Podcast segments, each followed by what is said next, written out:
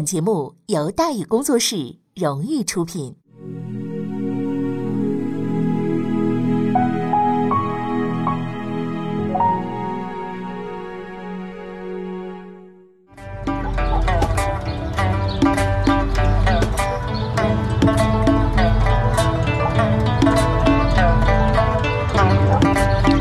说书唱戏劝人方，三条大道走中央，善恶到头终有报，人间正道是沧桑。给您续上一杯茶，我慢慢的说，您细细的品。听大禹话说，明朝除了咱们广播直播以外啊，我们还在喜马拉雅独家网络发布。各位呢，可以登录喜马拉雅手机和电脑客户端，搜索“大禹茶馆”，选择收听。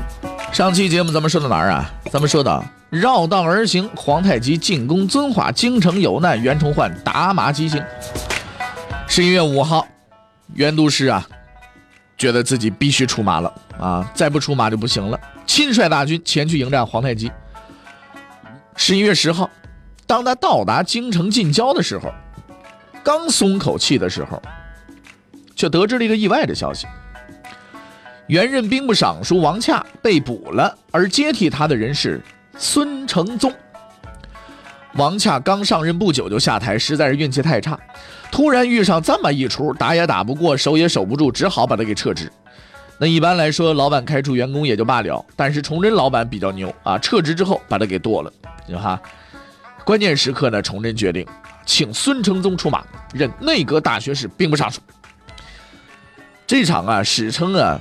这个呃几次之变的这个战争当中啊，这是崇祯做的最英明也是唯一英明的决定。此时的袁崇焕呢，已经是到达了遵化附近的冀州，等待着皇太极的到来。因为根据后金军之前的动向来看，这里将是他的下一个目标。这是一个错误的判断。皇太极绕开了冀州，继续朝京城挺进。但情况可就急了，因为从种种迹象来看，他的最终目的就是京城。但是袁崇焕不这么看，他始终认为皇太极就是个抢劫的，兜圈子也好，绕路也罢，抢一把就走，京城没有危险。其实孙承宗也这么认为，但毕竟是十万人的抢劫团伙。所以他立即下令，袁崇焕应立即率部赶到京郊昌平、三河一带布防，阻击皇太极。到这儿，所有的事情都很正常。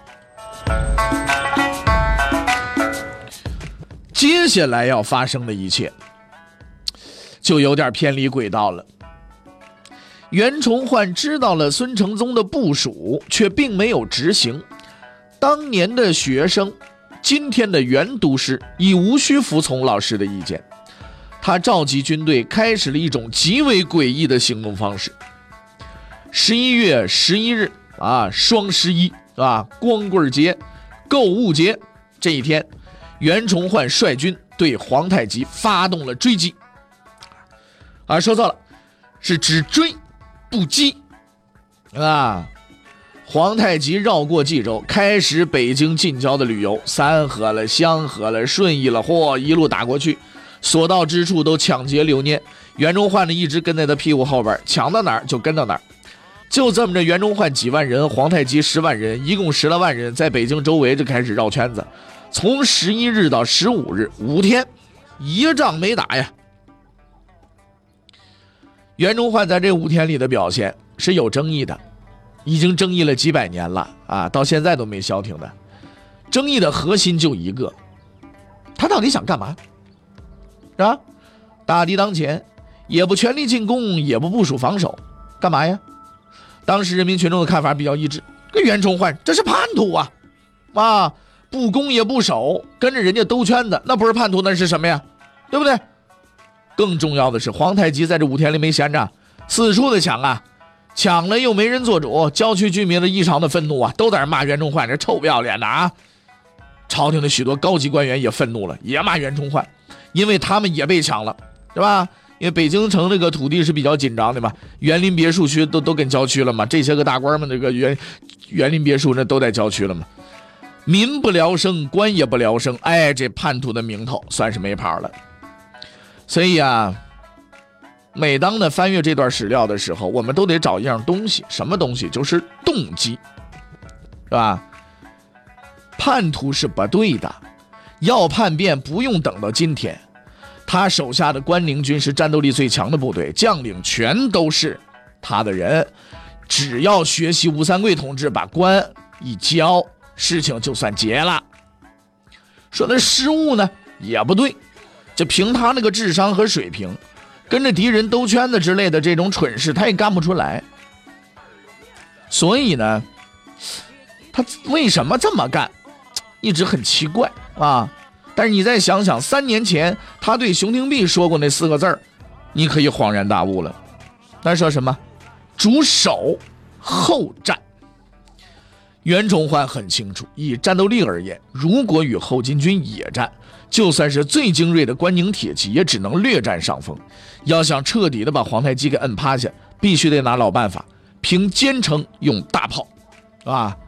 而这里呢，唯一的坚城就是北京。为了实现这战略构想，必须故意示弱，引诱皇太极前往北京，然后以京城为依托发动反击。啊，当然了，鉴于袁崇焕同志已经死了，也没时间呢告诉我们他的想法。但事情的发展印证了这一切。十一月十六，当皇太极终于掉头冲向北京的时候，袁崇焕当即下令向北京进发。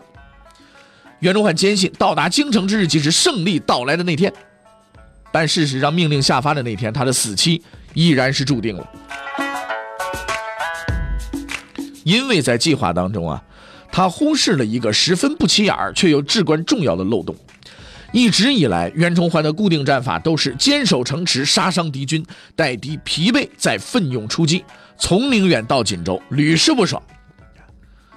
所以这次也一样，将敌军引至城下，诱其攻坚，待其受挫之后，全力进攻，可获全胜。很完美吧？很高明吧？如此完美高明的计划，大明最伟大的战略家、城里的孙承宗先生竟然没想到吗？孙承宗想到了。他坚持在北京外围迎敌，不想诱敌深入，不想大获全胜。不是他蠢，而是因为他不但知道袁崇焕的计划，还知道这个计划的漏洞。这个漏洞可以用五个字来概括：这里是北京啊！我家大门常打开，那是多少年以后的事情了。这个时候大门不能打开。无论是理论还是实战，这个计划都是无懈可击的。之前宁远的胜利已经证明它是行得通的，但是这一次他注定会失败，因为这里是北京。宁远也好，锦州也罢，都是小城市，里边当兵的比老百姓还多，位居前线，那是袁都师说了算，让守就守，让撤就撤，不用讨论，不用测评。但是在京城里边说话算数的人可就只有一个，而且可不是你袁崇焕呐。袁都师这辈子什么都懂，就是不懂政治。皇上坐在京城里，看着敌军跑来跑去，在眼皮子底下转悠，觉都睡不好。把你叫来是干嘛的？护驾的。你跑来跑去，你就是不动手，你把皇帝当猴耍。现在连招呼都不打，突然冲到北京城下，你想干什么？洞悉这一切的人，只有。孙承宗，所以谦虚的老师设置了那个无比保守却也是唯一可行的计划。可是骄傲的学生拒绝了这个计划，他认为他已经超越了所有的人了。就在袁崇焕率军到达北京的那一天，孙承宗派出了使者。这位使者前往袁崇焕的军营，只说了一段话，说：“皇上十分赏识你，我也相信你的忠诚。”但是你杀掉了毛文龙，现在又把军队驻扎在城外，很多人都怀疑你。希望你尽力为国效力，若有差池，后果不堪设想。虽然在史料上这段话是使者说的，但是很明显，这是一个老师对他学生最后的告诫。孙承宗的判断一如既往，太准了。袁崇焕到北京的那一天，十一月十七。哎，巧了，他刚到不久，另一人来了，谁？皇太极。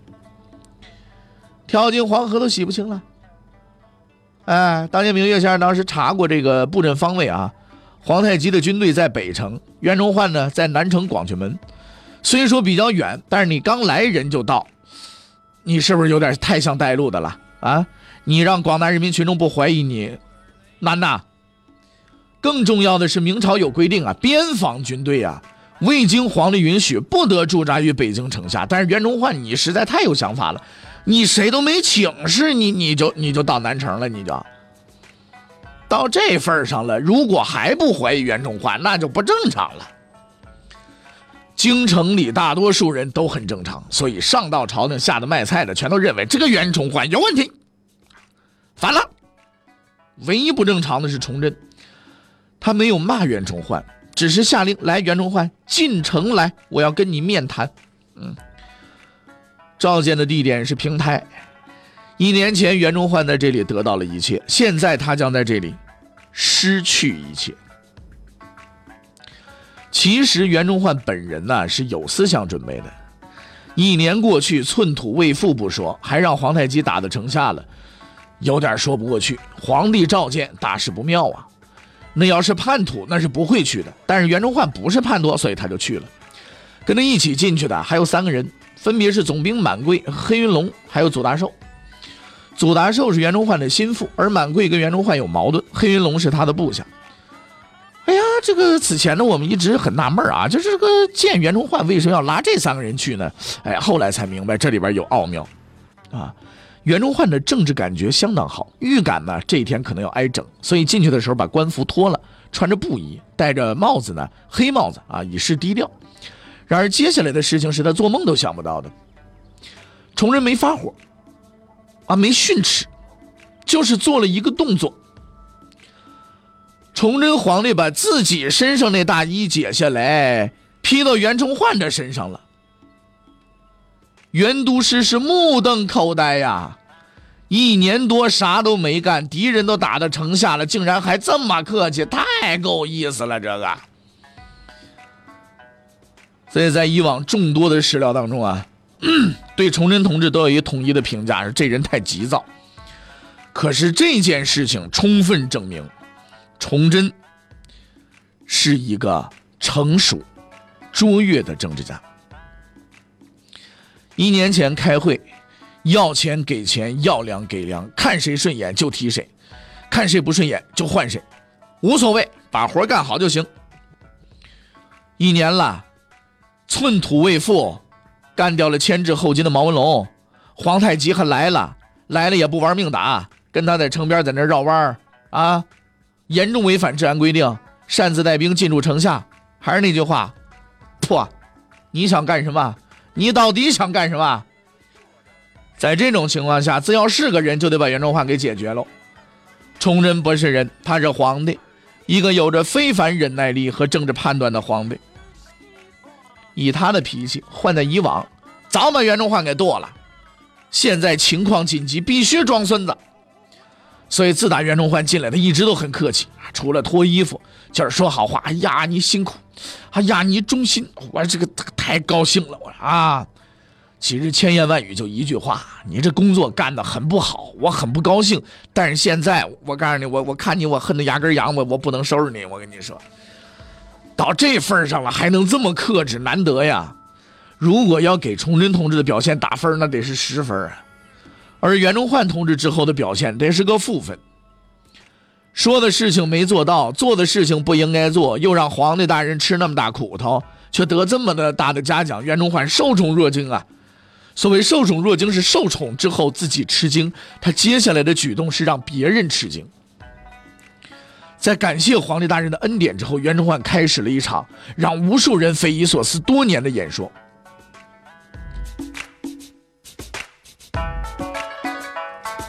这演说怎么说呢？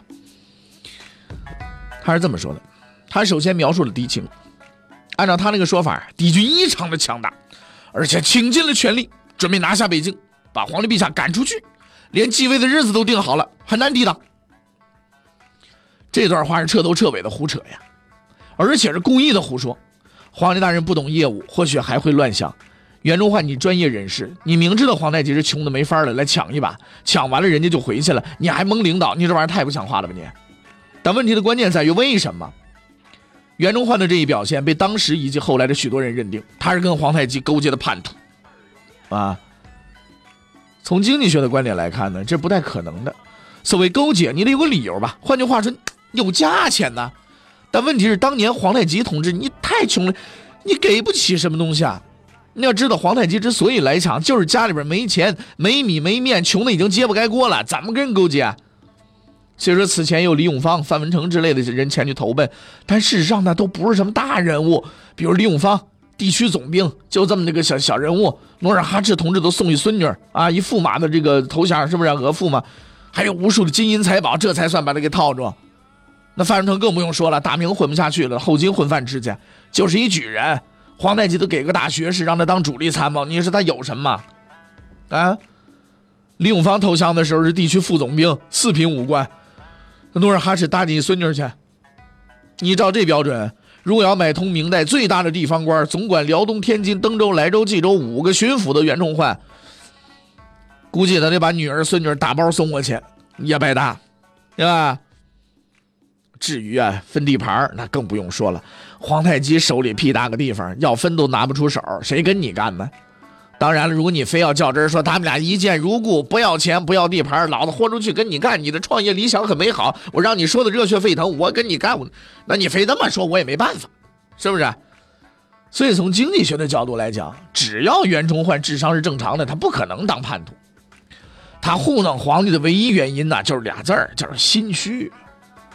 没法不心虚，跟皇帝吹老半天牛，五年平辽不到一年，人带兵来干干你这个京城来了，是不是？之前把毛总兵给干掉了，在北京城下跟人兜圈子，不经许可冲到城下，你这事儿干的太糙了。不把敌人说的狠点，不把任务描述的艰巨点，能混得过去吗？混不过去。可是他万万没想到，这一糊弄还真糊弄过去了。皇帝当场傻眼不说，把大臣们都吓得不行，一个个的哆哆嗦嗦的，差点尿地下。户部尚书毕子言的舌头伸出来，半天没收回去，跟猫似的。客观的讲啊，袁督师干了一件相当缺德的事儿。但是精彩的表演还没完，等大家惊讶完了以后，他又说了这么一句话啊，我始终认为这句话呢，就让他送了命了。说我这个士兵啊，连日的征战，希望能够进城休整。完了，这孩子没救了。这在明朝边防军未经许可进入城下。你这基本上等于是造反了啊！兵马还要入城休息，你太嚣张了吧你？啊，公共厕所啊想来就来，想走就走。当然了，这要求是有前科的。之前不久啊，满贵在城外和后金军大战，中途曾经进入德胜门瓮城休息。按袁崇焕的想法，他这个地位比满贵都高，满贵都能进瓮城，那我我也能进。举动如此可疑，大家本来就猜忌你，你还要带兵入城？你辽参吃多了呀？你顶着了吧？啊，脑袋里边都得变成浆糊了。所以崇祯立即做了答复：不行。袁督师倒也不依不饶，那我自己进来了啊！答复说不行。会议就这么结束了。这一天，崇祯二年十一月二十三日，根据种种迹象显示，崇祯判定袁崇焕这人不能再用了。但是除掉此人还需要时时间，至少七天。袁崇焕的宿命已经注定了，但他的悲剧不在于他最后被杀，而是他直到被杀都不知道为什么。事实上，置他于死地的那几条罪状里，有一条是很滑稽的。这条滑稽的罪状来源于三天前的一次偶然事件。三天前就是十一月二十日，在这一天，皇太极率军发动了进攻。这是啊，自于谦保卫战之后，京城发生了最大规模的战斗了。皇太极以南北对进战术，分别进攻北城的德胜门和南城的广渠门。为保证不白来，皇太极下了血本了。北路军五万人由他亲率，随同攻击的包括大贝勒代善、吉尔哈朗等等。而守卫北城的是满贵。南路军也不白给，一共四万人，三贝勒莽贵尔泰带队，还包括后来编的戏里边主要角色的这个多尔衮、多铎啊。守在这儿的那就是袁崇焕。战斗同时开始，袁崇焕率守部九千余人在城外列阵迎敌。莽贵尔泰虽然比较蠢，但是算数还是会的。四万对九千，往前冲不就完了吗？踩都踩死你！但是战术还是要讲的。他先率军冲袁崇焕的左翼，冲不动了，退。过一会儿呢，又冲右翼，还是冲不动啊，又退了。估计是自尊心受到伤害。第三回呢，率领全部主力直接就奔袁崇焕来了。哎，后果很严重。袁崇焕带来的是明军最精锐的部队——关宁铁骑，而且据某些史料讲。包括祖达寿、吴襄在内的一干猛人都在这支部队里。几乎就在莽贵尔泰冲锋的同时，袁崇焕也发动了冲锋。此战无需介绍战术，因为基本没有战术，双方骑兵对冲，谁更能砍谁就赢，谁拳头大谁就赢。战斗过程极其惨烈，四小贝勒之一这个阿基格的坐骑被射死了，身中数箭，差点当场完蛋。莽古尔泰本人被击伤，啊，袁崇焕也很悬，为鼓励士兵，他亲自上阵参与冲锋。据史书记载，他左冲右突，如入无人之境，身中数箭，竟然毫发无伤，犹如神助。哈哈。同样身中数箭，阿基格被射得奄奄一息。袁都师还能继续奋斗，秘诀就在于四个字儿：重甲难透。这四个字儿意是，袁都师身上那个盔甲厚啊，箭射到他身上一点事儿都没有。在关宁铁骑的攻击下，后金军开始败退了。但是八旗军的战斗力是相当的强悍的，加上莽古尔泰脑子不好用，还有把子力气，再次集结部队，发动第二次冲锋。那么这次冲锋。又将有什么样的结果呢？欲知后事如何，且听下回分解。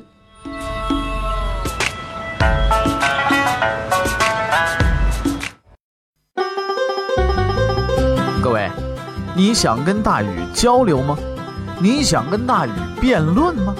你想给大禹指出错误吗？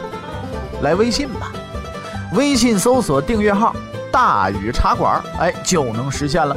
记住啊，宇是宇宙的宇。